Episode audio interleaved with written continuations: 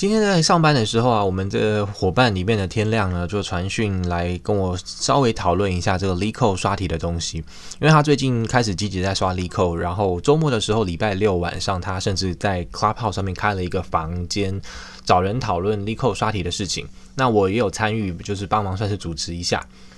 那天他觉得成效还不错，所以他打算礼拜这礼拜六呢再开一个，然后继续找人讨论交流一下。可见他是还蛮有心，想要在这上面就是寻求突破，然后变厉害的哦。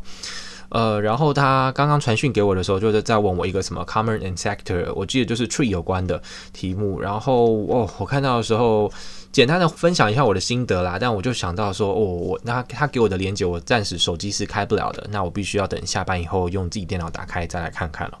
然后我就想说，哇，这想到这个之前刷题的过往，真的就会觉得是十分的痛苦，十分的就是绝望啊。所以真的是上岸以后呢。在以上岸者的角度回头去看这个刷题的过程，会觉得，嗯，真的当初真的是很厉害哦。因为当初刷题刷得很厉害，可是现在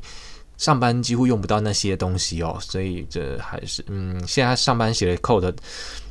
不会像那个 eq 那么难，但是它是另外一种层面的，应该怎么讲呢？就是，嗯，工作方面的东西吧。对啊，就是，哎，真的是，嗯，还还还好，已经上岸了，还好上岸了，对。